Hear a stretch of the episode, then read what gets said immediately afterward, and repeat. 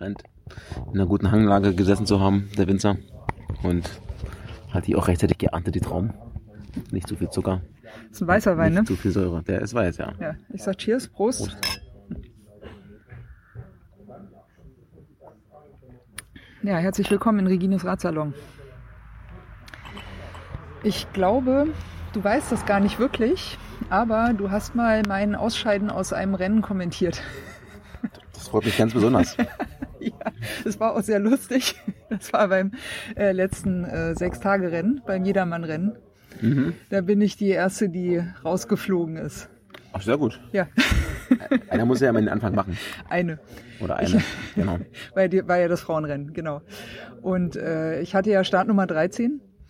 Und ich habe ja persönlich so ein bisschen abgefeiert, weil ich fahre ja Team Odyssey Ophelia. Und Regina Heidorn, Startnummer 13, Team Odyssey Ophelia, Tja. ist die erste, die beim Ausscheidungsrennen rausfliegt. Das war für mich so ein bisschen äh, persönliches Benchmark, muss ich sagen. Was hast du erwartet bei der Nummer, ja? Hast du die wenigstens falsch rum angeklebt, oder? Nee, das war wahrscheinlich das Problem. Ja. Wisst ihr, man lernt aber dazu. Nee, erwartet habe ich ja tatsächlich eigentlich gar nichts, weil ich ja weiß, dass ich äh, zwar, naja, nicht schlecht fahre, aber nicht gut genug, um da irgendwas reißen zu können. So. Naja. Und das ist ja ein Jedermann-Rennen, ne? Gerade auf der Radrennbahn ist ja auch noch mal ein bisschen was anderes vielleicht. Was man nicht so oft macht, oder? Ja, ich schon. Ich habe seit, schon. seit über einem Jahr habe ich eine Bahncard. Bahncard. Ja, in Berlin brauchst du ja eine Lizenz. Ja, okay. Und, ne, also, naja, du weißt ja, du weißt ja. Das stimmt. Ja, ja, du, du kennst die Besonderheiten des Velodroms. Ver- Vermute ich. Sehr schön. Ja. Grundlegend, ja. Ja, ja, ja. Mitgliedschaft im Berliner Verein, Lizenz Mhm. und ein, ein extra Bahnrad, genau. Ja, das, deswegen habe ich mich überhaupt nur getraut mitzufahren. Also weil so, so äh, Fixie-Rennen traue ich mich nicht, weil die sind mir technisch einfach zu anspruchsvoll, ne? Mit den Kurven, mit Ja. äh, Beschleunigen, Entschleunigen und so. Und im Velodrom fährst du ja im Prinzip eigentlich immer nur geradeaus. Also musst ja noch nicht mal, theoretisch musst du ja Das noch nicht stimmt. mal lenken in den Kurven. Das stimmt, ja. Du musst nur schnell genug fahren, dass du nicht runterrutscht und Genau. dann passiert nicht viel. Reintreten. Ja. Genau. genau. Ja, ähm, ich sage erstmal herzlich willkommen in Regines Radsalon. Sebastian Paddax, auch besser bekannt als Paddy. Hallo. Freut mich, dass wir uns mal äh, sprechen. Ich äh, habe dich seit ungefähr so zwei Jahren äh, auf dem Schirm. Du warst mal irgendwie eine Zeit lang immer unterwegs mit irgendwelchen äh, Peloton-Fahrern und so weiter und so weiter. Dann kam auch, glaube ich, ein Buch raus, wenn ich mich recht entsinne. Habe ich das richtig in Erinnerung? Das ist richtig, ja. Helf uns mal ein bisschen auf die Sprünge und mach mal Werbung für dich. Ich bin 1,72 groß und unheimlich hübsch. nee, ja. Das ist gar nicht so falsch, was du sagst. Also, vielleicht, äh, wenn irgendwer mal was von mir gehört hat, dann hat das schon diesen zeitlichen Rahmen von den letzten zwei Jahren wahrscheinlich. Ich war 2016 im Sommer bei der Tour de France für einen großen Sponsor da unterwegs, für Tissot, und habe da das Glück gehabt, ein Auto zu fahren, ähm, in dem die gefahrene Person sozusagen, der die Chefin von diesem Projekt war für den Sponsor und die musste natürlich jeden Tag irgendwo hin und hatte viele Termine und durfte auch überall rein und die kannte auch jeden und jeder kannte sie. Das war die Caroline oder Caro. Und äh, ja, ich als ihr VIP-Driver, wie sie immer gesagt hat, durfte quasi immer mit, musste immer mit und das war super interessant, weil man dadurch ja, jede Tür durchqueren konnte und einfach Einblicke bekommen hat in Bereiche, in die man äh, sonst ja nie reinkommt, ob jetzt äh, als Fahrer, da kommt man vielleicht mit solchen Sachen nicht in Berührung oder als normaler Journalist kommst du da auch nicht hin. Und äh, ich fand das alles ziemlich spannend und habe dann irgendwie mir überlegt, da kannst du ja tatsächlich was drüber schreiben, habe dann da, wie man jetzt auch schön auf Neudeutsch sagt, einen Blog geschrieben. Das war eigentlich so ein kleines Tagebuch und da ich äh, sehr gut mit Robert Wagner befreundet bin, das ist einer meiner besten Freunde, der im Team Lotto Jumbo fährt ähm, und der in diesem Jahr eben auch bei der Tour dabei war, bei seiner ersten Tour. Da haben wir da so ein kleines Tagebuch draus gebastelt, wo er immer wieder aufgetaucht ist. Und dann ähm, er hat das relativ große Kreise gezogen, wurde auch bei Radsport News dann immer geteilt und das haben dann teilweise am Tag so um die äh, 10.000 Leute gelesen oder teilweise auch noch mehr und daher kommt der Fame. Du fährst auch selber Fahrrad, ne? Also Rennrad. Ich fahre selber auch Fahrrad, ja. Ich bin auch früher recht erfolgreich gewesen und gefahren. Ich habe 2006 meine Karriere beendet. Und ähm, was die lieben Zuhörer jetzt vielleicht nicht gleich ahnen, wir sitzen ja hier in Gera und hier habe ich auch einen Großteil meiner äh, Radfahrerzeit verbracht. Bist Da- du so ein Ostkind? ja, wenn man das so äh, lokal einordnet, dann bin ich ein Ostkind, richtig? Mhm. Komme eigentlich aus Potsdam und war dann auch eine Zeit lang in Cottbus, habe da mein Abitur gemacht an der Sportschule und im Internat gewohnt. Und dann bin ich ähm, nach der Juniorenzeit ins Team Köstritzer gewechselt, was viele noch kennen von damals. Das war die erfolgreichste U23-Bundesligamannschaft für viele Jahre in Deutschland. Ja, steht auch hier auf meinem Bier. Zum Wohl. Genau, das ist hier eine lokale Brauerei, ja, unweit. Und da habe ich in Gera gewohnt für drei Jahre, beziehungsweise eigentlich fast vier Jahre. Ja, und äh, dementsprechend war das eine schöne Zeit. Ich bin noch Juniorenweltmeisterschaften gefahren damals und witzigerweise waren halt zu der Zeit, als ich so da aktiv war, viele von den heutigen Profis äh, schon mit mir zusammen unterwegs oder ich vielmehr mit denen, wie man es auch nimmt.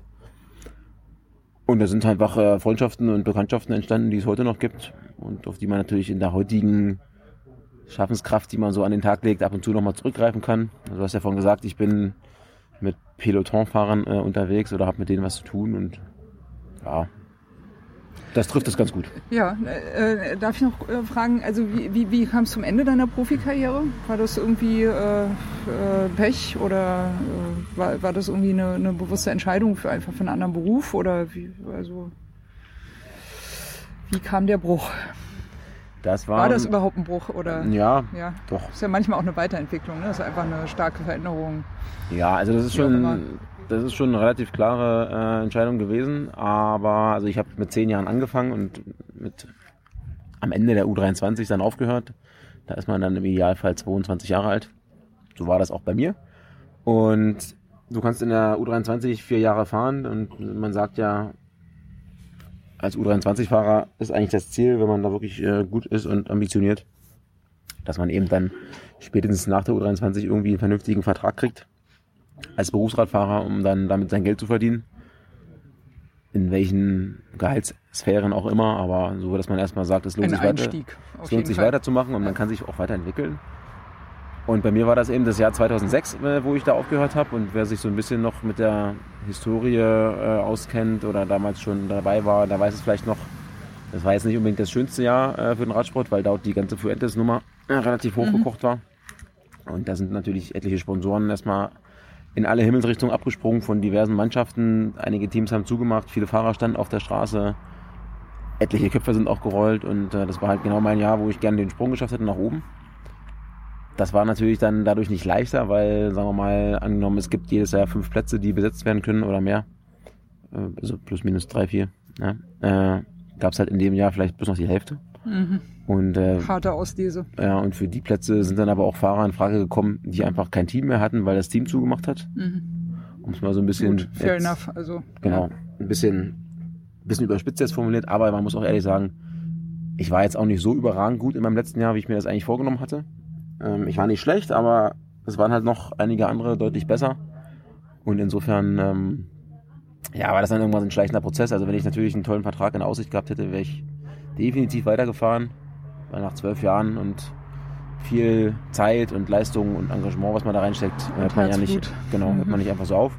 Ich bin in meinem letzten Jahr in der U23 auch 27.000 Kilometer ungefähr gefahren, also das war schon eine Menge. Okay, ja.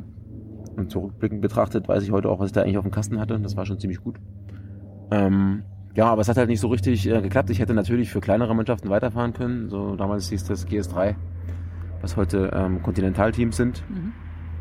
Und, oder ich glaube, damals hieß es auch schon Conti-Team, ich weiß gar nicht mehr genau. Jedenfalls, äh, das kam für mich aber so richtig nicht in Frage, weil ich einfach, ja, schon gerne irgendwie mich echt weiterentwickeln wollte und die Wahrscheinlichkeit halt von einer kleinen Mannschaft nochmal hochzukommen ist ja doch eher schwer.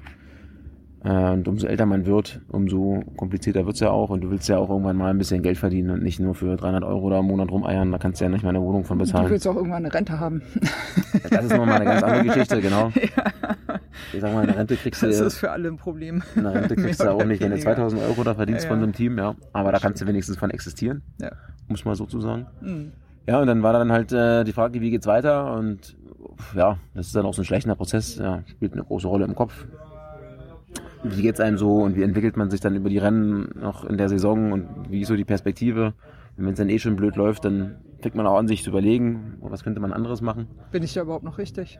Ja, genau so. Und das ist dann ein bisschen schwierig, aber man merkt auch immer wieder, dass man eigentlich genau darauf Bock hat und so.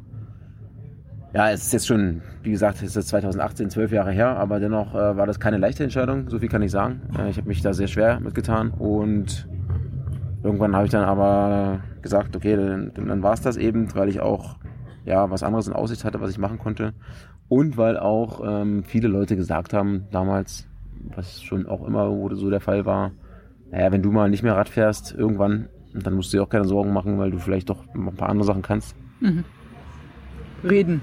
Zum Beispiel reden oder einfach, Reden über Radfahren. oder schreiben Ja. ja. oder so. ähm, ich habe auch irgendwie eine halbwegs normale Schulbildung genossen und bin auch ein Lehrerkind. Liegt vielleicht auch daran. Aber ja, so, das war dann immer die Perspektive und die, ohne jetzt irgendwie jemanden zu meinen mit speziell oder so, aber oftmals hat man ja auch irgendwie so Beispiele, wo man dann immer sagt, naja, wenn der nicht mehr Rad fährt, äh, der kann ja sonst nichts. Ja. Ähm, Es gibt alles überall. es gibt genau, gibt es wahrscheinlich in ganz vielen Bereichen und bei mir waren halt viele Möglichkeiten irgendwo, die im Raum standen und dann habe ich mich entschieden, dann doch aufzuhören. Letztes Rennen war dann die Deutsche Bergmeisterschaft. Ich glaube, das war ein Traunstein oder irgendwie so da unten in Bayern. Äh, ich weiß noch, dass ich da bitterliche Tränen geweint habe, als Oh ich dann beim letzten Mal äh, über den Zielstrich gefahren bin und da waren auch meine Eltern noch mit da und so. Das war schon, Glücklicherweise. Wahrscheinlich. ja, die Mutti hat dann natürlich mitgeweint. Oh nein. ähm, es war halt sehr emotional, aber daran sieht man eben auch, dass so zwölf Jahre äh, ein ganz wichtiger Lebensabschnitt waren, den man da befüllt hat. Und dass das natürlich ja, für den Rest des Lebens irgendwo seine Spuren hinterlässt. Man ist einfach geprägt in der Zeit. Ich meine, Das man, war 2006 auch. genau, man wächst, man wächst damit auf. Wenn du mit zehn anfängst, Guck mal, da haben wir ja hier quasi gerade eine doppelte Halbzeit irgendwie, ne? Bis zwölf Jahre gefahren, ist jetzt zwölf Jahre her. wenn das so ist. Ja, 2006, 2018? das stimmt. Schon, oder? Da hast du recht. Ja. ja. Also du bist jetzt sozusagen genauso lange gerade nicht mehr Radsportler, wie du Radsportler warst. Das kann man so sagen, ja. Ja. Aber ich meine, gut, Radsportler bleibt man natürlich irgendwie ja immer, ne? Wenn man sich da einmal irgendwie Genau, reingehängt hat, dann Das meine ich ja. lässt einen das nicht mehr los. das, das kriegst du auch nicht mehr raus aus Ja. deinem Schädel. Korrekt. Ja. Was ich ganz interessant finde an dein, äh, deiner Erzählung ist, äh, ich glaube, dass das in der breiteren Öffentlichkeit gar nicht so richtig klar ist, welche tatsächlichen Auswirkungen dieser Dopingskandal eigentlich tatsächlich auf den Nachwuchs hatte. Oder zumindest, äh, also bei mir ist es nur so bedingt angekommen. Also mir war klar, ne, okay, ne, die großen Idole sind jetzt irgendwie versaut. Damit ist erstmal klar, es interessieren sich nicht mehr so viele Leute für den Radsport. Das hat ja auch in Deutschland eine ganz eigene Prägung angenommen. Also Jan Ulrich ist ja immer noch so ein irgendwie, ähm, weiß ich nicht, also einerseits persona non grata und also es ist immer noch schwierig, ne, ihn irgendwie einzuordnen, jetzt im Gegensatz zu Lance Armstrong zum Beispiel. Ne? Der, der hat ja ein ganz anderes Profil mittlerweile auch äh, gewonnen oder man redet einfach Ja. anders über ihn. Ja. Ja. Aber so diese, also das ist das, was so nach außen dringt. Ne? Aber so diese strukturellen Veränderungen, die dahinter stecken, also das, was du jetzt eben erzählt hast, das, ist, das ist schlicht und ergreifend da im Prinzip eigentlich ein, ich weiß nicht, gut, eine Generation würde ich jetzt wahrscheinlich, glaube ich, noch nicht sagen, aber so ein oder zwei Jahrgänge an Nachwuchssportlern, die halt einfach nicht mehr zu Potte gekommen sind, weil einfach nichts da war. Ne? Weil Ja, dieser das- Einbruch da war. Ich habe ja vorhin gesagt, das war alles ein bisschen überspitzt äh, formuliert, aber Ja. unterm Strich, die Bedingungen, die sonst vielleicht andere waren, waren dann ein bisschen weniger ideal. Mhm. Das heißt auch immer noch nicht, dass ich, halt. äh, genau, das heißt auch immer noch nicht, dass ich damals ansonsten einen Vertrag bekommen hätte. Das wäre immer noch schwierig geworden, weil es wären halt immer nur die besten Profi, ja. Klar. Äh, das ist auch heute noch so und das ist auch gut so.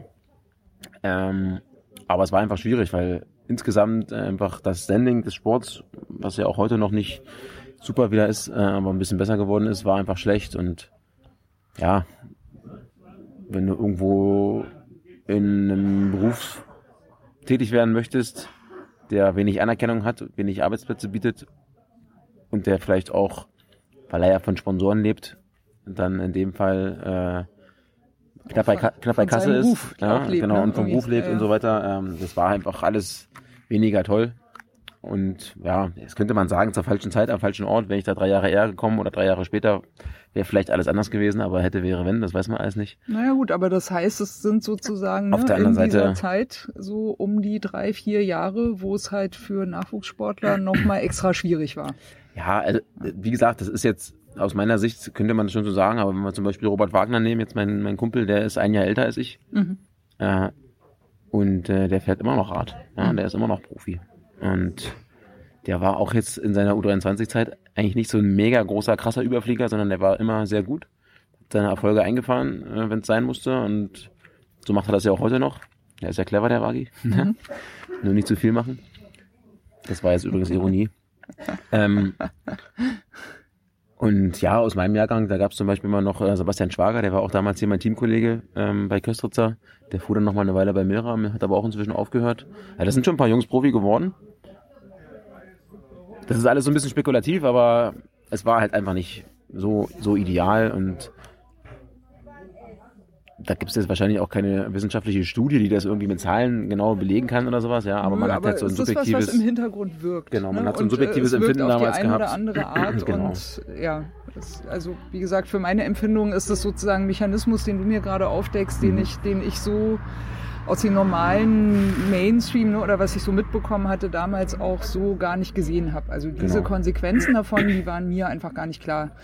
Und die wirken aber trotzdem, ne, auf die eine ja, oder andere Art. Und also, äh, also ich, ich würde jetzt sagen, auf mich hat das, was ich jetzt noch sage, vielleicht nicht so zugetroffen, aber es gab auch sicherlich ein paar Fahrer, die damals äh, so in meinem Alter waren und auch ein bisschen jünger, die durch diesen ganzen ähm, ja, großen Schwall an an Scheiße, der da an die Oberfläche ge gespült wurde, mhm. ja, äh, ein bisschen die Motivation vielleicht verloren haben.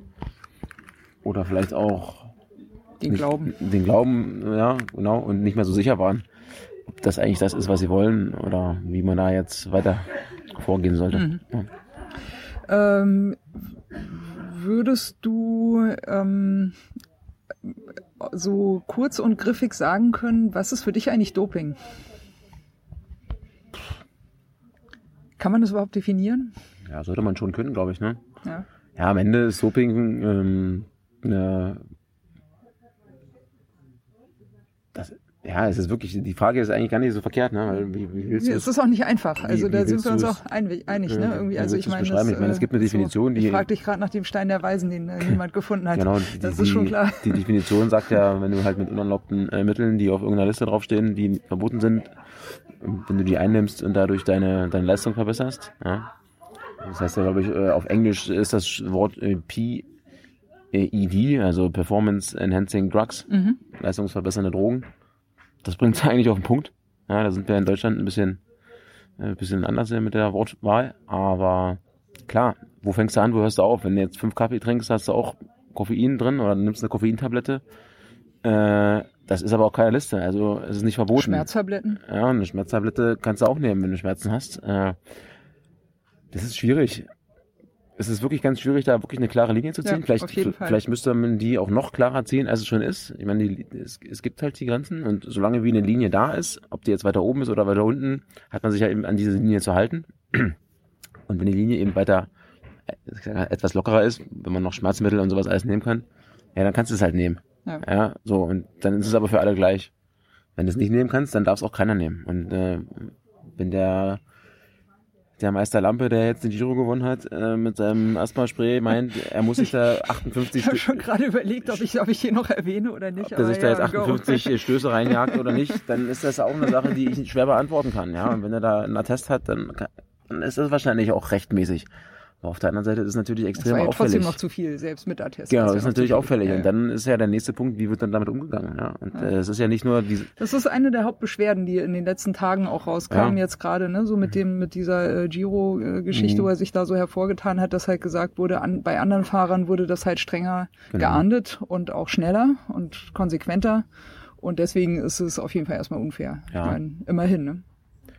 Definitiv, also es sollte schon, also wichtig ist einfach, dass alle gleich behandelt werden und da denke ich, äh, wird jeder mitgehen. Und am Ende ist es auch die Sache, wie man damit nachher selber auch umgeht. Ich meine, du kannst ja sagen, pass auf, ja, das ist doof, da ist irgendwas falsch gelaufen und ich kann euch alle verstehen aber es ist so und so und so und so und so und ich lege das jetzt ja gerne alles offen, weil ich lege ja auch sonst alles offen. Macht er ja. Macht er ja, genau. Äh, darauf beruft er sich ja auch. Und sagt aber, ja auch, aber ne? da, es gibt von keinem Fahrer so viel Daten wie von mir. Genau, aber da hat er halt ein bisschen rum und am Ende ist es halt scheiße, weil das im ganzen Sport da irgendwie wieder schadet und wenn diese Aktion da jetzt vom Giro tatsächlich irgendwann nochmal auffliegen sollte, dann ist das wieder eine Riesenkacke. Ja? Mhm. Ich muss übrigens aber auch noch zu dieser ganzen Doping-Nummer sagen, ich selber versuche dieses ganze Thema eigentlich immer möglichst zu umgehen, weil mir das total auf den Sack geht.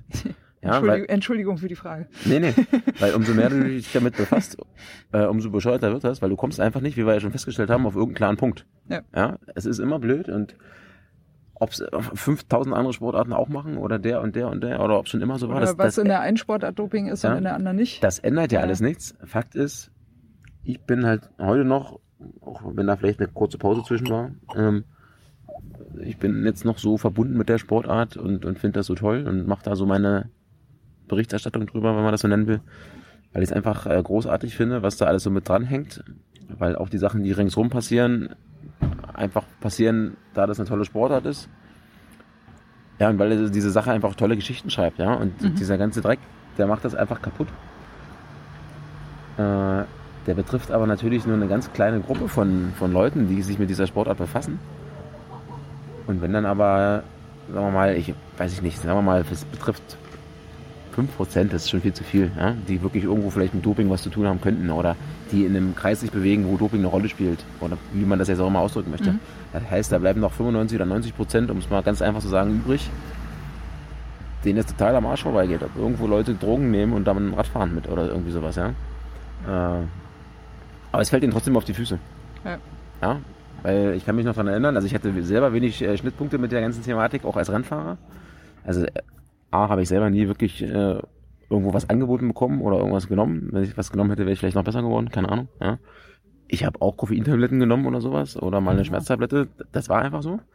Die Äh, stehen ja auch, glaube ich, nicht auf der Liste. Nee, das ne? stand aber auch nie auf der Liste, Ja, genau. Also klar. hätte ich mich auch wirklich nicht getraut, irgendwas zu machen. Ähm, aber ich stand mal irgendwann beim Training äh, zu Hause an einem Bahnübergang und dann kommt so ein, so ein Proletengolf mit zwei Spralos drin und dann stehen die neben mir, machen die Scheibe runter und dann meint der Typ, ob ich heute schon gedopt hätte. ja, ja, weiß ich noch, ich habe den angeguckt und habe dem einfach meine Trinkflasche äh, ins Gesicht gespritzt. Und bin dann halt über den äh, runtergeklappten Bahnübergang irgendwie abgehauen, weil er natürlich nicht hinterher konnte. Ich war nicht so behindert, ja. Damit. Aus heutiger Sicht hätte ich ihm am besten Gut. direkt eine äh, auf die Nase gezogen. Aber ja, also das, äh, weißt, du du kannst dich damit befassen. Wenn du dich damit befasst, musst du aber davon Ahnung haben. Ich habe davon keine Ahnung. Du musst dich wirklich richtig tiefgründig mit der Materie befassen und Mhm. da kommst du auf Themen. Da kriegst du auf gut Deutsch gesagt das blanke Kotzen. Habe ich auch keinen Bock drauf, sondern ich möchte mich gerne mit den schönen Sachen damit befassen. Mhm. Weil ich möchte keine schlechte Laune haben. Ich möchte nicht irgendwie, wenn ich übermorgen zufällig vom LKW überfahren werde, als letztes Thema irgendwas behandelt haben, was mich nervt, sondern ich möchte mich gerne mit Sachen befassen, die schön sind. Ja, so. Wein zum Beispiel. Zum Beispiel mit leckerem Weißwein. Ja. So, äh, und deswegen, es ist, glaube ich, auch schwierig. Äh, sicherlich, man darf das nicht völlig ausblenden, das Thema. Und gerade wenn man jetzt ähm, irgendwie professionell darüber berichtet, sowieso nicht. Aber ich bin ja jetzt hier auch als Sprecher mit bei der äh, Lotto Ladies, nee, wie heißt Lotto das? Thüringen Lotto, Lotto Ladies Thüringen Tour. äh. Ladies Tour heißt es. richtig. LT, Ich, ich LT. habe es ungefähr Der 55.000 Hashtag Mal gesagt heute. Auch. Ja. Ja. genau. Lotto Thüringen Ladies Tour, ähm, bin ich ja als, als Sprecher da und als Moderator. Und da willst du natürlich auch ähm, positive Vibes äh, an die Zuschauer äh, verbreiten. Und wenn du natürlich da fest von überzeugt bist, dass jetzt alle dopen und dass alles schlecht ist, dann brauchst du den Job auch nicht machen. Naja, das ist ein, Ja, äh, das beißt sich halt irgendwo.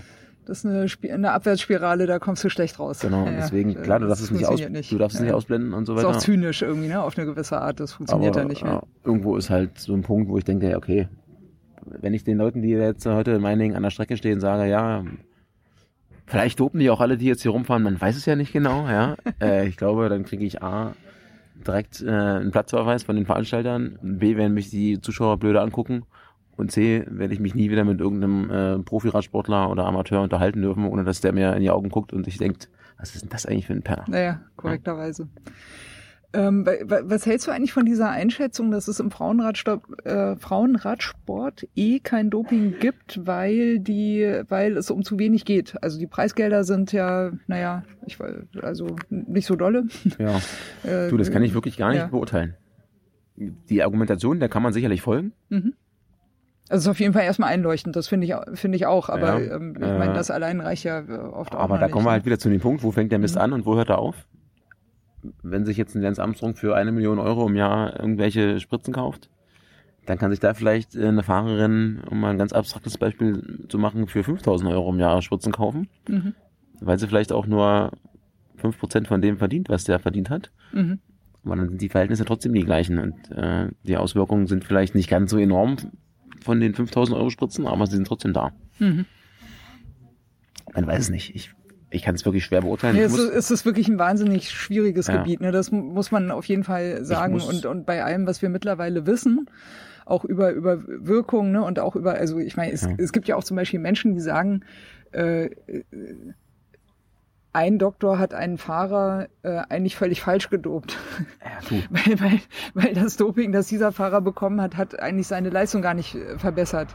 Ne? Also die, diesen Ansatz gibt's ja auch. Also war der dann eigentlich wirklich noch gedopt? Kann man ja auch diskutieren, wenn es eigentlich ja. gar nichts gebracht hat. Also äh, Man kann über so vieles es diskutieren. Ist, es ist so komplex, dass du eigentlich keinen, also es ist auf jeden Fall nicht schwarz-weiß. Ne? Es ist ein extrem großer Graubereich und genau deswegen muss man halt drüber reden. Auf jeden Fall. So, erstmal. In welche Richtung man darüber genau. redet, ist nochmal eine andere Sache. Zu welchen Schlüssen man da kommt oder genau. nicht kommt, ist auch nochmal eine andere Geschichte. Aber man muss halt drüber reden. Also nicht drüber zu reden, können wir uns im Prinzip eigentlich auch nicht mehr leisten. Das stimmt, ja. Und äh, was mir jetzt noch einfällt, äh, am Ende ist es ja auch so, das haben wir uns damals immer gesagt, als wir ja noch gefahren sind. Wenn du dir jetzt als Fahrer, als aktiver Fahrer immer noch einredest, dass alle anderen jetzt dopen würden, dann brauchst du eigentlich auch nicht mehr an den Start gehen. Weil jedes Mal, also man wird ja, weiß ich nicht, von 100 Renntagen wirst du ja 95 Mal abgehangen, so in etwa, ja. Äh, wenn du jedes Mal, wenn dich einer abhängt, denkst, naja, der ist bestimmt total zu, äh, ist ja kein Wunder. Ja, ja. Dann brauchst du gar nicht mehr Rennen fahren, ja. Dann geht dir die Motivation flöten. Äh, und dann, dann kannst du ja irgendwie, kannst du zum Schach gehen. Dann nehmen wir wahrscheinlich auch noch was. Aber äh, äh, ja, also ich, ich, glaube, ich würde diese äh, Thematik mal zum äh, zum guten Schluss bringen mit äh, den äh, dem famosen Ausspruch von Gunnar Fehlau. Grüße übrigens an dieser Stelle. Hinter mir alles Suser, vor mir alle gedopt. Wenn er das so gesagt hat. Ja. Kann man so sehen.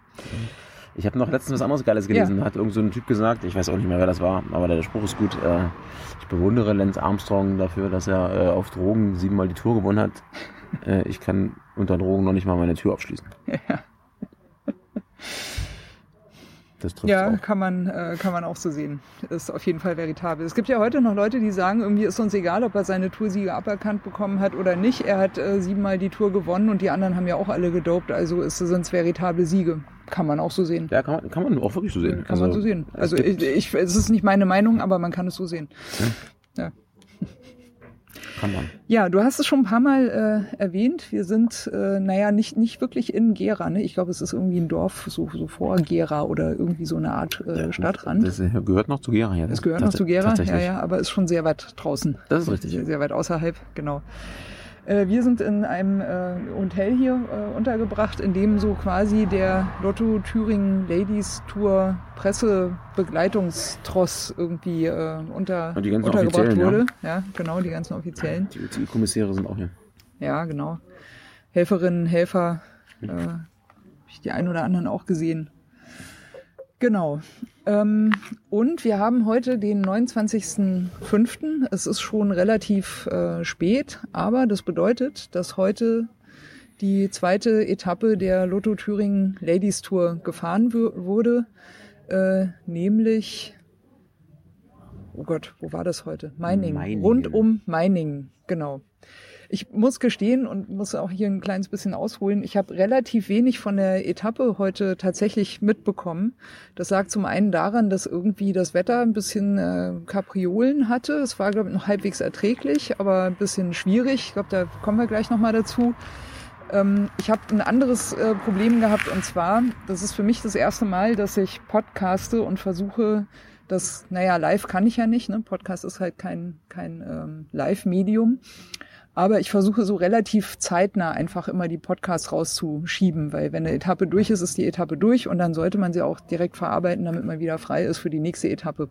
Mhm. Und ich habe heute zum ersten Mal festgestellt, wie viel Arbeit das ist, wenn man unter Druck ist. Also es, natürlich ist das ja nicht jetzt der erste Podcast, den ich mache, ne? aber zum Beispiel von gestern habe ich dann irgendwie so drei bis vier Stunden Audiomaterial und dieses Audiomaterial, das kannst du im Gegensatz zu Videomaterial halt nicht durchscannen. Also bei Fotos kannst du immer ne, so Vorschau kurz durchgucken, dann siehst du, ah, das Foto ist was, ah, da war es mhm. nicht so gut, na, na, na, dann nimmst du so drei, vier raus, guckst da nochmal genauer rein, bearbeitest sie noch ein bisschen, kannst sie hochschieben, fertig. Mhm. Bei Video kannst du so einmal durch, den, durch das Video so ein bisschen so, so durchscannen, ah, da ist eine interessante Szene, da gucke ich nochmal rein und so weiter. Das geht bei Audio nicht. Du musst dieses ganze verfickte, scheiß aufgenommene Material durchhören. Das heißt, wenn du vier Stunden aufgenommen hast, dann hast du mindestens schon mal vier Stunden Nachbearbeitung. Da bist du selber du, schuld. Na danke. ja, Paddy, war schön mit dir. Äh, bis morgen. Siehst du, schon hast du weniger Arbeit. ja, genau. so geht's. Da, danke mir später. danke bis später, genau. Genau, und dann, äh, wenn, wenn das ganze Zeug dann irgendwie halbwegs zusammengeschnitten ist, dann muss es natürlich auch nochmal ein bisschen äh, nachbearbeiten, dann muss es noch in ein gescheites, äh, also auf ein gescheites Level gehoben werden, dann muss es noch in MP3 bringen, dann muss es noch auf den Server hochladen und so weiter und so weiter. Also das frisst alles enorm viel Zeit. Und das hat unter anderem dazu geführt, dass ich eigentlich von heute von der Etappe gar nicht so besonders viel mitbekommen habe, weil ich froh war, dass ich ins Pressezentrum gehen konnte und dort ein gescheit funktionierendes WLAN hatte. Ja, jetzt habe ich irgendwie gedacht, hm, wäre ja eigentlich ganz cool, wenn man von der heutigen Etappe doch noch etwas erfahren könnte. Und dann dachte ich, Paddy ist mit mir im Hotel. Der ist kompetent, der kann das erzählen. Wie ist heute gelaufen aus deiner Sicht? Ja, heute war die zweite Etappe rund um Meiningen. Gestern war dementsprechend die erste Etappe. Die war ein bisschen kürzer. Gestern waren es nur 82 Kilometer, heute dafür ein bisschen länger, 132. Und wenn ich es jetzt noch richtig im Kopf habe, waren es 1760 Höhenmeter. Mhm. Verteilt auf vier Runden. Ja, ähnlich wie gestern eigentlich, ne? Ja, gestern waren es sieben Runden. Ja. Äh, und halt deutlich kürzer, aber ja, relativ ähnlich. Ähm, das sind, glaube ich, eh immer Rundfahrten, ne? Außer die letzte Etappe ist ein Zeitfahren. Äh, ja, das letzte, die letzte Etappe ist ein Einzelzeitfahren, die anderen Etappen sind alles Straßenrennen. Ähm, es sind aber nicht alle immer auf Rundkursen, sondern manchmal sind es auch äh, eine große Runde und okay. eine, eine kleine Zielrunde oder sowas. Äh, auf jeden Fall, es war heute tatsächlich extrem heiß erstmal am Start. Das ist nicht zu unterschätzen bei der Geschichte. Wir hatten am äh, Start. Grad? Ja, locker, ja. Wir hatten am Start ein paar Interviews geführt und da haben die Mädels gesagt, sie werden locker so acht, neun Flaschen trinken, wenn das so bleibt. Das spricht schon mal dafür, dass da auch nicht was äh, los war, was die Temperaturen angeht.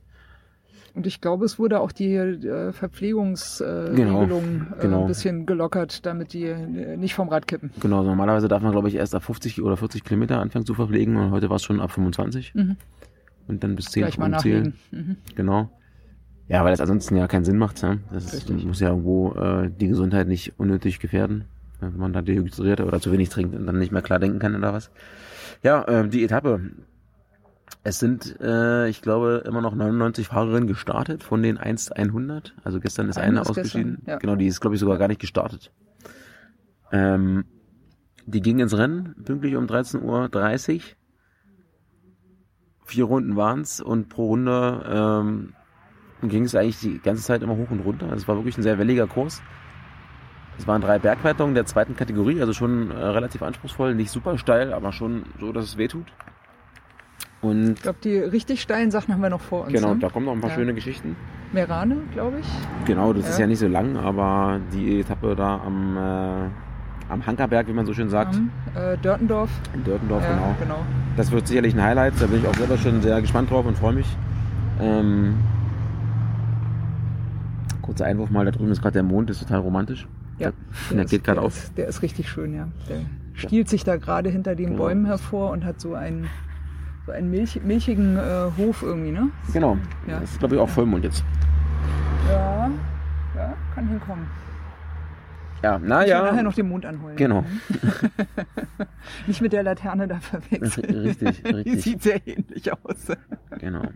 Ja, die, die ersten drei Runden waren recht kontrolliert im Feld.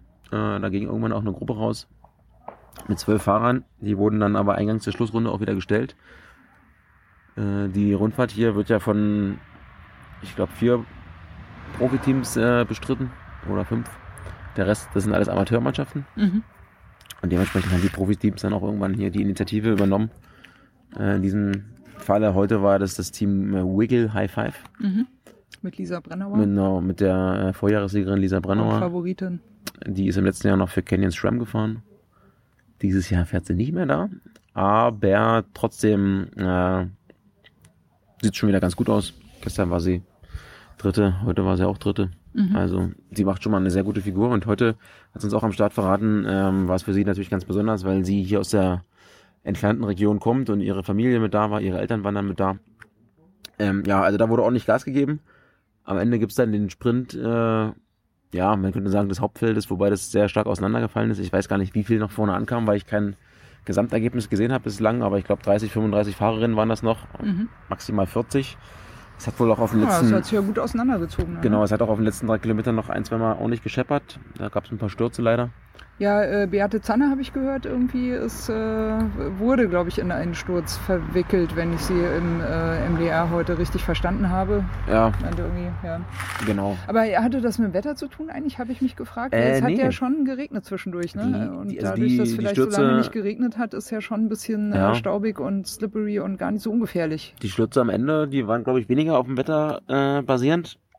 Aber zwischendurch hat es einmal so richtig doll geregnet, stark geregnet. Es waren so 10, 15 Minuten wohl, äh, wo alle richtig nass wurden.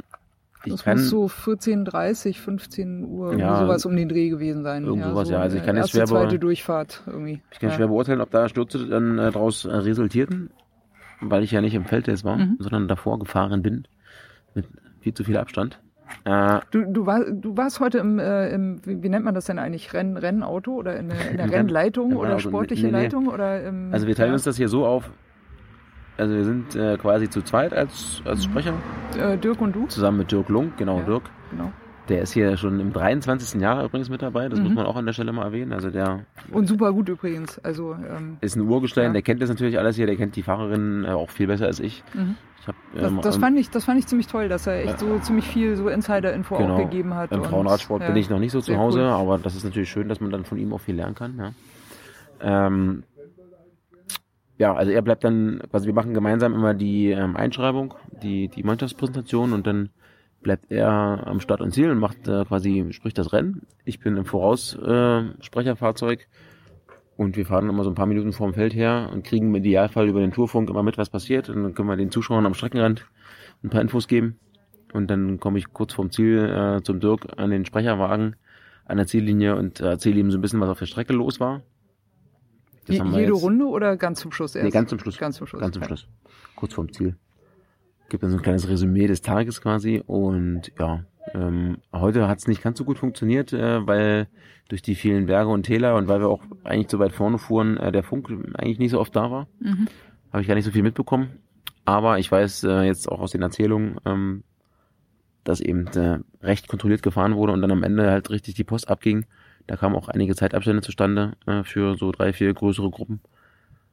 Es gewinnt die Siegerin von 2016 dann am Ende, ähm, Fräulein Cecchini heißt sie, glaube ich, äh, wenn es richtig Cecchini. Cecchini, Ja, ja, ja. wenn ich es richtig ausspreche. Und ganz interessant ist, das ist die äh, Lebensabschnittsgefährtin von Elia Viviani, der jetzt Mhm. gerade beim Giro ja ganz erfolgreich war. Und die hatte auch erst vor vier Tagen Geburtstag. ja, also ein paar Schönes Insider- Geschenk. ein paar. Insider-Infos habe ich auch schon gelernt. Und ja, also sie hat damit gezeigt, dass man auch mit ihr wieder äh, rechnen muss. Sie hat auch in diesem Jahr noch kein Rennen gewonnen vorher. Also das war gar nicht so klar, dass sie jetzt hier mit so einer guten Form ankommt. Aber heute auf der Etappe zu gewinnen, zeigt sicherlich schon, dass sie da Ambitionen hat. Und gerade bei so einer schweren Etappe mit über 1700 Höhenmetern sollte man sie da jetzt nicht äh, direkt absch ja, schreiben. Und auch äh, das gelbe Trikot war ja wieder mit dabei, ganz knapp Zweite gewonnen. Mhm. Äh, Äh, Corinne genau, Rivera. aus einer Ja. Rivera, genau, äh, Coril heißt sie. Halten die Beine Hammer, oder? Von Ja. Corinne Rivera? Also die, die würde ich mir gerne leihen. Die sieht auf jeden Fall schnittig aus. Ja, Ja, Die ist ja Ja, ungefähr. ich, aber ich meine jetzt gezielt auch wirklich die Beine, ne? Die Muskeln, die halt Genau, so der ja. Aufbau. Also, Genau, also wer sie nicht kennt, also das, äh, sie ist krass, ungef ungefähr echt nur so 1,50 Meter groß. Sie ist wirklich Ja, sehr klein. Also ich, Kraftpaket. ich bin ja schon bloß 1,72 groß, aber Ja, die geht mir, übrigens. die geht mir nur bis zur Schulter oder so. Hat auch ein ganz kleines Fahrrad und müssen mal darauf achten bei der Einschreibekontrolle. Sie, sie muss relativ weit oben hinschreiben, da muss sie sich schon sehr strecken. Ja. Ja. Wohingegen ihre Teamkollegin Ellen van Dijk, also die fahren beide im Team Sunweb, sie ist irgendwie 1,82. Bei der sieht das dann ganz anders aus. Ja. Ja, ja. Auf jeden Fall waren wieder aber drei. ich meine ich mein wirklich also die, die Beine in der Struktur. Ja, ja, ne? genau. Also die, da, da ist so viel äh, Muskel in diesen äh, Beinen drin Genau. und äh, zusammen eben mit dem, mit dem kleineren Körper, mit dem geringen Gewicht. Also das äh, wäre verwunderlich, wenn da nicht äh, was, was Großes bei rauskäme. Das stimmt, das Ja. stimmt, ja. Das sieht sehr, sehr sportlich aus. Also die Beine hätte ich gerne. Die würde Ja, ja, ich, genau. Nee, also ich find- sofort- ich find auch- sofort. Äh, Ich ja, finde auch, ja. die sieht einfach gut aus, wenn die auf dem Rad sitzt. Also die hat eine schöne, eine richtig sportliche Radfahrerin-Figur. ja, Leidenschaft auch, ne? Also ist voll Genau. und sie ist auch, äh, ich weiß gar nicht, wo die ihre Wurzeln hat, vielleicht so irgendwie Hawaii oder was, hat so leichten asiatischen Einschlag. ja. Ist ein bisschen äh, dunkel, dunkelfarbiger, so von Hause aus schon. Mhm. Äh, und da wirkt es ja sowieso mit den Muskeln immer noch ein bisschen sportlicher. Also die kann man sich auf jeden Fall gerne angucken. Das, ich will jetzt auch niemand so nahe treten, aber Nein, nein. es gibt ja mal so Rennfahrerinnen oder Rennfahrer, da guckt man einfach gerne hin, weil die gut auf dem Rad sitzen. Richtig. Ja, da sagt man immer, sieht aus wie so ein Ästhet. Mhm. Oder eine, sagt man Ästhetin? wahrscheinlich. However. Ja, Ja. Äh, auf, dem, auf dem Rad. Und dann gibt's andere, vielleicht kennen wir noch Fernando Escatin. Der Mhm. saß immer wie so ein sterbender Jesus auf der Karre. Du gedacht hast, der, oh, war ja, der, der verbiegt sich hier gleich alle Knochen, aber der ist trotzdem schnell gefahren. Ja, Ja, ja. so, das war in den 90ern. ja. Ja, also jeden Graham O'Brien, ne? der saß ja auch eine Zeit lang ganz seltsam auf dem ja, Fahrrad. ja, gut, Ja, aber der, Sah der, sehr hat, komisch aus. der hat sich das halt so komisch zusammengebastelt da, ja. ja, genau. Nee, also Fazit der Etappe, die Favoriten waren sicherlich wieder mit vorne und haben auch gezeigt, wer so hier die, die Herren, also die Damen Mhm. quasi im Ring sind. Wer den Hut auf hat. Genau, wer den Hut auf hat und den Rock an. Ähm, ja, das lässt, äh, das lässt schon so ein bisschen blicken. Und man sieht auch wirklich, dass die Profiteams jetzt, also äh, gerade Sunweb und äh, Canyon und auch Wiggle, dass die einfach hier ja die größten Ambitionen haben und sicherlich auch die Mannschaften sind, die es zu schlagen gilt. Und das verspricht noch viel Spannung für die nächsten Tage. So richtig die Karten auf den Tisch gelegt wurden sicherlich noch nicht. Mhm. Weil auch, ähm, wie man so unisono von vielen hört, die Taktik natürlich jetzt für diese Rundfahrt ein bisschen anders ist als sonst, weil eben am letzten Tag erst die Entscheidung im Zeitfahren fällt. Richtig. Das sind nochmal 80 schwierige Kilometer, das ist auch alles andere als flach. Mhm. Und ja, ich meine, Man spart sich ja dann auch ein bisschen, ne? genau, Wahrscheinlich. wir, wir haben ja. das jetzt beim, beim Giro ja so ein bisschen ähm, miterleben können. Äh, Da hat der, der jetzt die ganze Zeit überlegt, wie er möglichst viel Zeit rausholen kann auf den Dumoulin wegen dem langen Zeitfahren. Ja. Am Ende kam natürlich alles ganz anders und Mr. 100.000 Volt hat dann da nochmal den Spieß umgedreht. Aber hier kannst du ähnlich sein. Mal gucken, was wir da noch erwarten dürfen. Also die vielleicht nicht so gut äh, im Zeitfahren sind, werden da gucken, dass sie irgendwo noch ihre Sekunden sammeln können und dann am Ende fällt der Hammer. Ja, gut, am Ende kommt dann immer der Mann mit dem Hammer. Aber Das auch, ja. Aber der Hammer fällt dann im Sinne von, Wahrscheinlich irgendwann. von der Zeit. Ja. Ähm, die Stürze nochmal würde ich gerne nochmal kurz äh, aufgreifen. Hatten wir, glaube ich, jetzt noch nicht so ganz richtig geklärt. Kamen aus dem Feld raus, Unachtsamkeit, man weiß es nicht genau, whatsoever. Wetter, sagst du jedenfalls, nee, eigentlich nicht. Da waren andere Sachen. Ich kann es ich kann's tatsächlich nicht Ja. beurteilen. Also ich weiß nicht explizit, dass es aufgrund des Wetters passiert ist. Mhm.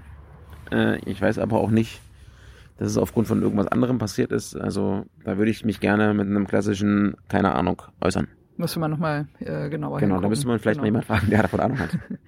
Ja. Ähm, Also was man sagen kann, Ja. ist, äh, die Mädels sind ja Profis und die kennen sich aus, die fahren nicht zum ersten Mal Rad. klar. Äh, Die Zielankünfte hier bei der Ost, bei der, bei der äh, Thüringen-Rundfahrt der Frauen sind traditionell auch immer in den Ortskern, Mhm. äh, wo hier Fürs halt Publikum zum allgemeinen Vergnügen. Genau, wo hier so halt. Kopfsteinpflaster ist Ja. meistens. Und da ist es dann auch einfach glatt, wenn es regnet. Mhm. Aber das ist für alle gleich und dann fahren die auch vorsichtiger. Wir haben es gesehen, dann im Endspurt kommen die auch mit einer, weiß ich nicht, 55 da angeschmettert, äh, leicht um die Kurve auf dem Pflaster und die fahren trotzdem alle weiter. Mhm. Also die können das schon. Klar wird es nicht einfacher, aber ja, Stürze passieren halt leider. Korrekt. Ähm, was ich auch gehört habe, ist, es gab ein paar Ausreißversuche. Ich glaube, es war diese zweite Etappe ein bisschen äh, aktiver als die erste Etappe. So kam es zumindest bei mir an. Und was ich auch mitbekommen habe, war, dass die Profifahrerinnen äh, konsequenter und strenger eingeholt wurden als die Amateurfahrerinnen. Ist der, ist der Eindruck richtig? Ähm, also gestern bei der ersten Etappe gab es mehr Ausreißversuche als heute. Mhm. Das waren aber immer nur einzelne Ah ja, Fahrer. erst, erstmal das Feld sondieren, mal gucken. Genau, naja, das Ja. waren mehr äh, einzelne Fahrerinnen und oder manchmal auch höchstens zwei. Heute war halt eigentlich rennbestimmt eine große Gruppe von zwölf ähm, Fahrerinnen, die sich abgesetzt hat. Und da waren auch viele Mannschaften drin.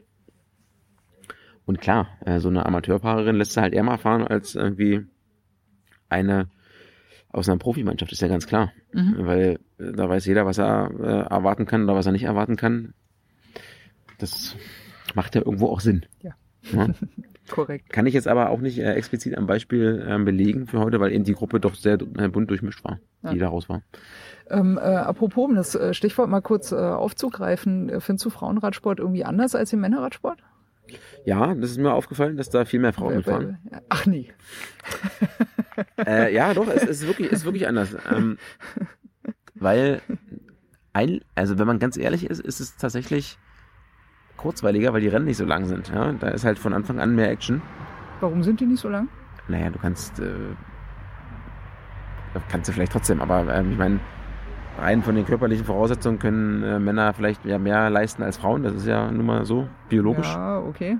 Ah, du meinst, für die Männer ist es nicht so interessant, so kurze Rennen zu fahren. Ne, Das ist eine andere Frage. Ja. Ja, das könnte man auch machen. Und es gibt ja, Ja. schon immer auch kurze Etappen bei verschiedenen äh, Veranstaltungen, wo dann wirklich auch von Anfang an richtig Action ist. Und bei den gibt Frauen ja diese äh, Hammer Series Genau. jetzt, ne? die, die so ziemlich hartes War- war äh, jetzt auch Reglement gerade wieder, genau. ansetzen. Genau. und Norwegen, glaube ich, wenn ich mich Genau, da war das jetzt in Norwegen gewesen, die Hammer Series. Und äh, bei den Frauen ist halt immer etwas kürzer. Ich meine, die längste Etappe hier ist, glaube ich, auch 142 Kilometer. Mhm. Äh, am Ja, vorletzten warum? Tag. Ich, ich verstehe den Sinn davon nicht. Da- Dass es kürzer ist oder dass Ja. es so lang ist? Ja, kürzer und weniger, we- überhaupt weniger Etappenrennen auch für Frauen. Also ich meine, das ist ja auch nochmal so eine Frage, ne? Äh, na, das sind jetzt zwei unterschiedliche Fragen jetzt. Ja. Also das eine ist der Radsport im Allgemeinen für Frauen und das andere ist, wie, wie sind die Rennen? Ja? Mhm. Also, dass, dass, die, dass die Rennen für die Frauen vielleicht nicht so lang sind, würde ich jetzt damit äh, begründen, dass sie vielleicht einfach von der Leistungsfähigkeit, äh, die könnten auch 200 Kilometer fahren. Ja, eben. Ja, äh, aber es ist halt nicht so lang, aber das ist ja auch nicht schlimm. Ja, Nee, es geht, ja, es geht ja gar nicht um schlimm oder nicht Nee, schlimm. nee, es geht sicher, ja um sicherlich warum. muss man sagen, äh, dass die langen Rennen bei den Männern, so diese ganzen Klassiker mit 260 Kilometern oder Paris Tour mit 300 Kilometer, das ist halt traditionell schon immer so lang gewesen und die haben sich halt über die Jahre so erhalten und die Frauenrennen gibt's ja noch gar nicht so lange. Ja, das kann Die man haben- jetzt natürlich so begründen. Die haben eine Okay, etwas kürzere Historie, also das, das könnte man als einen Grund an, äh, anbringen. Ich, ich, ich hätte ja den Verdacht, und das ist jetzt wirklich Verdacht aus dem Bauch raus geäußert, ne? Also faktisch kann ich das überhaupt nicht äh, halten oder belegen oder so, ne? Aber ich hätte ja so den Verdacht, dass die äh, Frauenrennen eben äh, kürzer sind für die Sponsoren, damit mehr Spannung drin ist, damit mehr geboten wird. Und einer der Gründe auch zum Beispiel eben hier für diese Rundenfahrten bei der Lotto Thüringen Ladies Tour ist ja eben auch das, ne, damit halt was geboten wird. Also damit du die äh, Zuschauer an der Strecke hast, damit sie das verfolgen können und deswegen halt auch immer die Ortsdurchfahrten, damit du da sozusagen ne, am zentralen Platz im, im Ort einfach immer auch Leute beieinander hast, die dann einfach Ja, die, da sind, ne? die, die, dass du es besser mitbekommen kannst. Diese Argumentation ist auch nicht falsch, aber, Nee, ist ja sinnvoll. aber wenn du jetzt zum Beispiel nach Italien schaust, da gibt's ja auch den Giro für Frauen, Mhm. genauso wie es da den Giro für Männer gibt. Mhm. Strade Bianche gibt's auch für die Frauen, für die Männer. Genau, und Ja. äh, all diese Rennen sind immer ein bisschen kürzer. Also das hat nicht direkt was mit den Sponsoren zu tun. Also es ist ja nicht so, dass da dass Sponsoren, die den Frauenradsport unterstützen, andere sind, als die den äh, Männerradsport unterstützen Mhm. und mehr Bock auf Kurzweil haben. Also, ne, das ist vielleicht ein bisschen pauschal, aber unterm Strich, ich meine, es ist ja eigentlich geil. Ja. Heute hat das Rennen, glaube knapp drei Stunden gedauert oder waren es sogar vier? Ich habe gar nicht auf die Uhr geguckt. Dreieinhalb. Das reicht doch. Das Anstrengend ist, würde, würde aber doch für die Männer doch dann auch ja, reichen. anstrengend ist doch Ja. trotzdem, genau. So Ja. klar, bei den Männern ist natürlich, wenn man sagen kann, heute wieder äh, 250 Kilometer, äh, klingt auch ein bisschen epochaler vielleicht. Ja. Aber da kommst du auch wieder zu dem Punkt, was wir vorhin hatten. Ich will das Wort gar nicht sagen. Ja, umso länger, umso schwieriger und umso mehr hat man vielleicht das Verlangen zu bescheißen. Ja, okay. Na gut, okay. Also was man natürlich sehen muss, ist, äh, das äh, spiegelt sich ja auch auf so äh, ähm, Fitness-Tracking-Apps wie Strava zum Beispiel wieder. Ähm, was natürlich definitiv ein Punkt ist, ist, dass du im, im, in den Männerfeldern einfach auch mehr Konkurrenten hast. Deswegen ist natürlich im Prinzip auch logischer, dass du am oberen Ende eben die härteren, noch längeren Rennen hast, weil du einfach viel, viel stärker aussieben musst aus, aus dem Gesamtfeld. Ja, Vielleicht. Ich weiß es nicht. das meine sind alles, das sind alles gute Ansätze, aber ähm, auch hier kann ich jetzt sch schlecht sagen, ja oder nein. Ja. Also weil ich, ich weiß es nicht, ich habe es nicht, nicht. ich nicht erfunden. ich nehme es so, wie es kommt und ich finde es okay. Fair enough. ähm, es gibt ja hier diese äh, sieben unterschiedlichen Trikots. Mhm. Ähm, hast du noch so grob im Kopf, wie die heute verteilt wurden? Ich glaube, das Bergtrikot Ja, so ist grob, bei genau. Das ist Bergtrikot ge- auf den gleichen Schultern geblieben. Genau, ist äh, auf den äh, Schultern wie gestern. Das ist eine deutsche Äh, Katrin Fahrerin. Hammes, glaube Genau, ich. Hammes wenn ich- heißt sie, ja, genau. genau. Katrin Hammes. Ähm, Die hat, glaube ich, noch mal ein bisschen zugelegt, ne? ja, in in muss der sie, ja. Bergwertung. Genau, gestern gab es Ja, eine Bergwertung, die hat sie gewonnen. Das war, viele sagen ja mal, das ist der einfachste Weg, ein Trikot zu kriegen. Du musst nur eine Wertung gewinnen, aber das wollen Genau. halt musst du alle. halt auch erstmal gewinnen. Da wollen Ja, alle ja, fahren, ja. Und genau. einmal kann jeder. Ja. Insofern ist das schon echt stark und äh, heute hat sie gezeigt, dass er das nicht durch Zufall gewonnen hat. Sie wollte.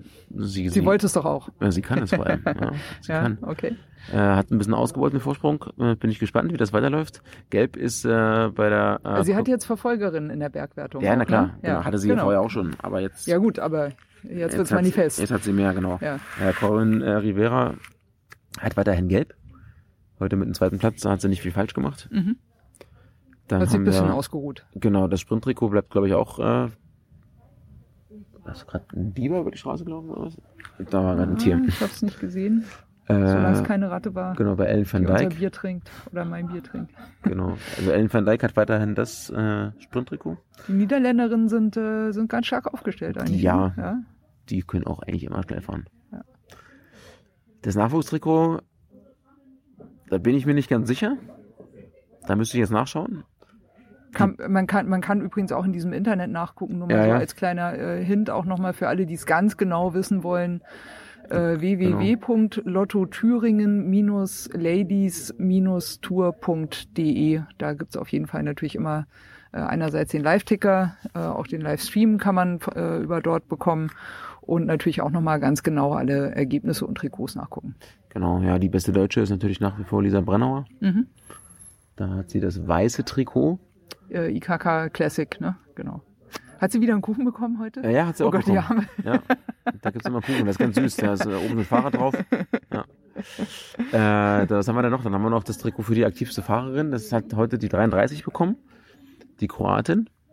War das äh, Gu- guter Adelt? Ist das das? Genau, äh, das ist so eine- so eine Sonderwertung. Äh, Trikot-Ding Genau. gewesen? Ja, genau. Genau. Ähm, Das ist das, wofür sich die Ausbruchsversuche lohnen, auch wenn du Genau. Amateurin bist und wo dann vielleicht auch die Profis mal sagen, naja, das Tri Trikot sei ihr gegönnt.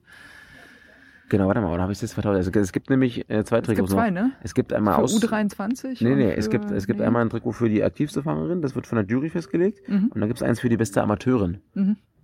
Eins davon hat auf jeden Fall die 33. Jetzt bin Ja, ich mir nicht ganz auch sicher, nicht welches ganz das war. Sicher, welches, welches war. Ich habe, wie gesagt, noch kein Ergebnis gesehen und ich stand bei der Siegerehrung auch bis daneben, aber eins Ist hat auch ein bisschen bekommen. gemein, weil wir hier gerade keine Aufzeichnung zur Verfügung Ja, ja, haben. wir sitzen hier wirklich draußen auf dem Parkplatz. Und wir haben schon Alkohol genossen. Im Dunkeln. Das äh, müssen wir uns mal zugute halten. Genau. Ja.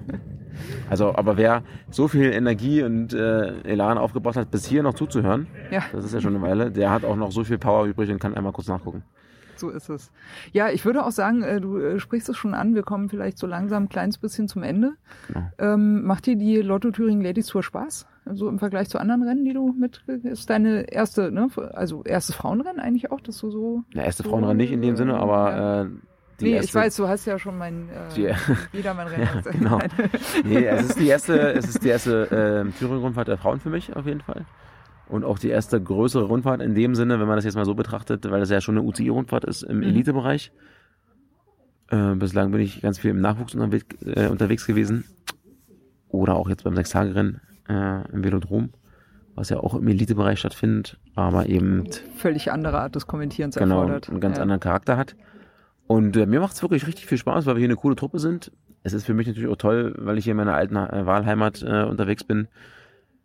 Ich sag mal, ich kenne jetzt hier von den Leuten, die im, in der ganzen Organisation und drumherum äh, mit dabei sind, nicht alle, aber einige. Und das ist einfach trotzdem schon ganz angenehm. Kollege Dirk kennt natürlich alle und alle kennen ihn, weil er einfach so lange mit dabei ist. Aber das macht trotzdem Spaß, irgendwie da so mit reinzuschlittern. Ja, es ist wie eine große Familie und wenn das Wetter weiterhin so schön bleibt, äh, dann denke ich auch nicht, dass der Spaß da irgendwie verloren geht. Ich freue mich auf die Etappen, die noch kommen. Gerade da am Hankerberg äh, soll wohl richtig Tourstimmung sein und so weiter. Ähm, ja, wir haben hier eine schöne Woche und das zeigt mal wieder das, äh, was ich vorhin gesagt habe, dass einfach der Sport, um den es hier geht, schön ist und dass der Menschen begeistert und dass das eigentlich das ist, um was es doch gehen sollte. Also ich muss auch ehrlich sagen, äh, mein Respekt für Vera Hohlfeld ist enorm gewachsen. Als ich, also seit ich das mitbekommen habe. Sie ist ja äh, auch schon zu Gast gewesen im Radsalon, aber so jetzt hier das einfach auch mitzuleben, also wie, wie das tatsächlich, wie der Hase tatsächlich hier so läuft, äh, das ist schon einfach nochmal eine äh, komplett andere Nummer als das, was ich so, so, so bisher von ihr mitbekommen hatte. Also Ja, das ist eine äh, große Hut Aufgabe. ab, auf jeden Fall. Klar. Hut ab. Also äh, sie macht es natürlich nicht alleine, ne, das ist klar, aber man muss natürlich schon auch erstmal so äh, drin sein in den Sachen und so organisieren können, dass das so auch insgesamt laufen kann. Ne? Das äh, würde ich denken, Genau. ist schon, also in meinen Augen auf jeden Fall äh, äh, zi- ziemlich groß auf ihrer Fahne. Definitiv, ja. Also sie macht hier einen guten Job. Hat auch mm, aus meiner Sicht ein gutes Fahrerfeld hier hinbekommen. Auch wenn da vielleicht noch ein bisschen mehr geht. Es steht ja auch zur Debatte, ob man da nochmal den Proto-Status kriegt. Ja, wo- wollte sie ja dieses Jahr gerne schon haben. Ne? Genau. Wurde, wurde leider nicht aus, weiß ich nicht, Ja. was für Gründen. Ich glaube, alle Bedingungen waren hinreichend erfüllt, klar. Also sonst hätte sie es ja auch nicht angemeldet, ne, wenn äh, so. Aber äh, war ja, war ein bisschen enttäuschend auf jeden Fall, Ja. dass das äh, noch nicht geklappt hat, aber kann ja noch kommen. Genau, vielleicht passiert es noch und da drücken wir die Daumen.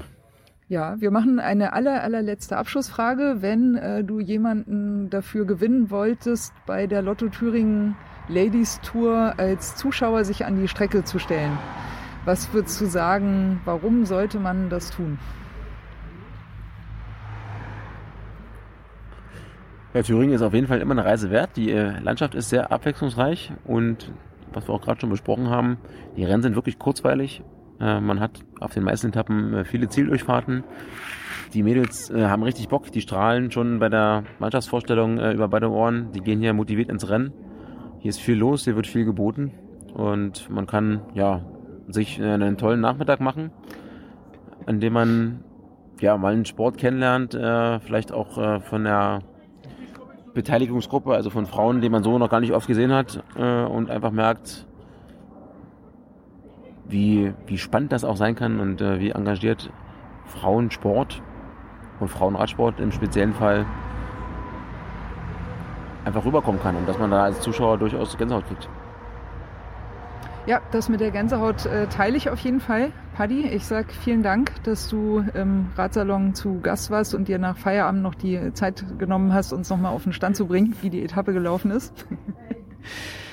ähm, für alle Hörerinnen und Hörer draußen an den Empfangsgeräten, ähm, steigt aufs Fahrrad, genießt den Sommer, der sich hier so wunderbar ankündigt und äh, falls ihr keine Lust habt, Fahrrad zu fahren, geht raus und schaut euch, äh, schaut euch Rennen an. Stellt euch an die Strecke, feuert eure Idole an. Genau, und wenn es mal regnet, dann äh, guckt euch mal meinen YouTube-Kanal an. Alles klar, welches ist das? Mach mal bitte Werbung für deinen Der heißt Paddy mit I. Paddy mit I. Ganz einfach. Genau, super. An den Empfangsgeräten ähm, steigt aufs Fahrrad, genießt den Sommer, der sich hier so wunderbar ankündigt und äh, falls ihr keine Lust habt, Fahrrad zu fahren, geht raus und schaut euch, äh, schaut euch Rennen an. Stellt euch an die Strecke, feuert eure Idole an. Genau, und wenn es mal regnet, dann äh, guckt euch mal meinen YouTube-Kanal an. Alles klar, welches ist das? Mach mal bitte Werbung für deinen Der heißt Paddy mit I. Paddy mit I. Ganz einfach. Genau, super.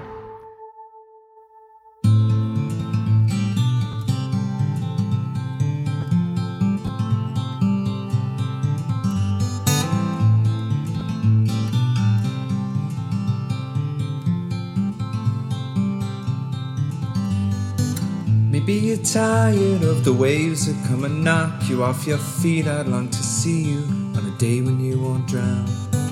The constant dragging and deceit, your hands been tied and there to greet a life that's bounded to a world that keeps on taking every day.